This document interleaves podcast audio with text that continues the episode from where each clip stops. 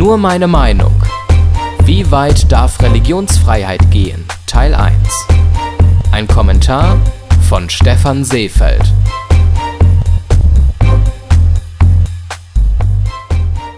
Das Recht auf die freie Ausübung seiner Religion ist ein wichtiger Bestandteil eines jeden demokratischen Staates. Die freie Religionsausübung ist Teil der persönlichen Entfaltung, die in demokratischen Staaten üblicherweise als hohes Gut angesehen wird.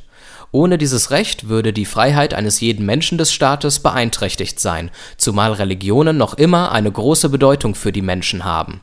Doch wie weit darf die freie Ausübung der Religion gehen unser Rechtsverständnis basiert prinzipiell auf Immanuel Kants kategorischem Imperativ, dessen Selbstzweckformel wie folgt lautet: Zitat Handle so, dass du die Menschheit sowohl in deiner Person als in der Person eines jeden anderen jederzeit zugleich als Zweck, niemals bloß als Mittel brauchst. Zitat Ende. Populär ausgedrückt, was du nicht willst, dass man dir tut, das füge auch keinem anderen zu Unsere Freiheit endet also dort, wo sie die Freiheit unserer Mitmenschen tangiert. Dieses Prinzip lässt sich auch auf die Religionsfreiheit anwenden. Immer dann, wenn Handlungen und Worte, auch religiös motivierte, die psychische und physische Unversehrtheit anderer Menschen verletzen, sind sie nicht legitim. Zurzeit können wir in Deutschland und anderen europäischen Ländern das Phänomen beobachten, dass sich zwei gegensätzliche Strömungen gegeneinander stellen die eine Strömung begrüßt weitestgehend unkritisch eine multikulturelle Gesellschaft. Alle Menschen, gleich welcher Religion, Hautfarbe, Kultur etc., sollen gemeinsam zusammenleben und voneinander lernen. Dass nicht alle Lebensweisen miteinander harmonieren können und wollen, wird dabei zur Erhaltung des idealistischen Weltbildes ignoriert.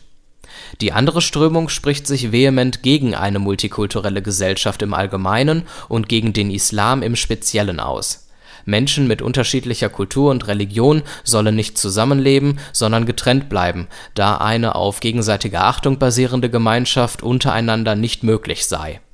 Dass sie mit diesen Vorbehalten an der Entstehung des von ihnen beklagten Problems selbst beteiligt sind, wird dabei ignoriert. Streitpunkt dieser beiden Strömungen ist der Islam mit diesem Streit könnten die beiden Strömungen für ein hohes Maß an Demokratie sorgen, wenn sie in einen konstruktiven Diskurs eintreten würden. Stattdessen verharren Rechtspopulisten und Gutmenschen stur auf ihren Positionen, anstatt die Werte unserer deutschen Gesellschaft im Jahre 2016 neu auszuhandeln dies könnte geschehen, indem man über das Pro und Contra von Kopftüchern, Burkinis, weiteren Moscheen etc. diskutiert und anschließend entsprechende Gesetze dazu verabschiedet werden würden.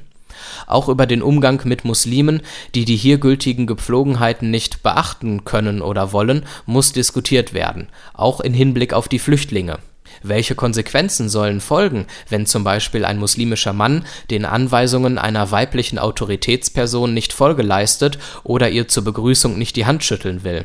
Fällt insbesondere letzteres noch unter seine Freiheit oder ist Integration hier hoffnungslos, weil hier gleich zwei Normen verletzt werden, die Gleichberechtigung von Mann und Frau und die Höflichkeit Gutmenschen und Rechtspopulisten haben eine Gemeinsamkeit: Sie handeln antidemokratisch, indem sie sich einem kritischen Diskurs verschließen.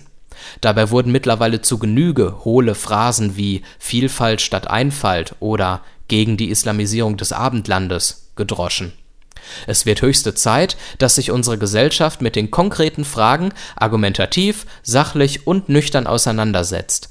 Dabei sollten es beide Seiten unterlassen, die jeweils andere Seite als linksgrün versifft bzw. als Rassist zu beschimpfen. Wird der argumentative Diskurs nicht bemüht, wird die eindrucksvollere Propaganda bei der nächsten Wahl entscheiden. Probleme könnten dann nicht gelöst, sondern eher verschlimmert oder neu geschaffen werden Alle Folgen von Nur meine Meinung gibt es als Audiopodcast und als Text auf www.stephanseefeld.de.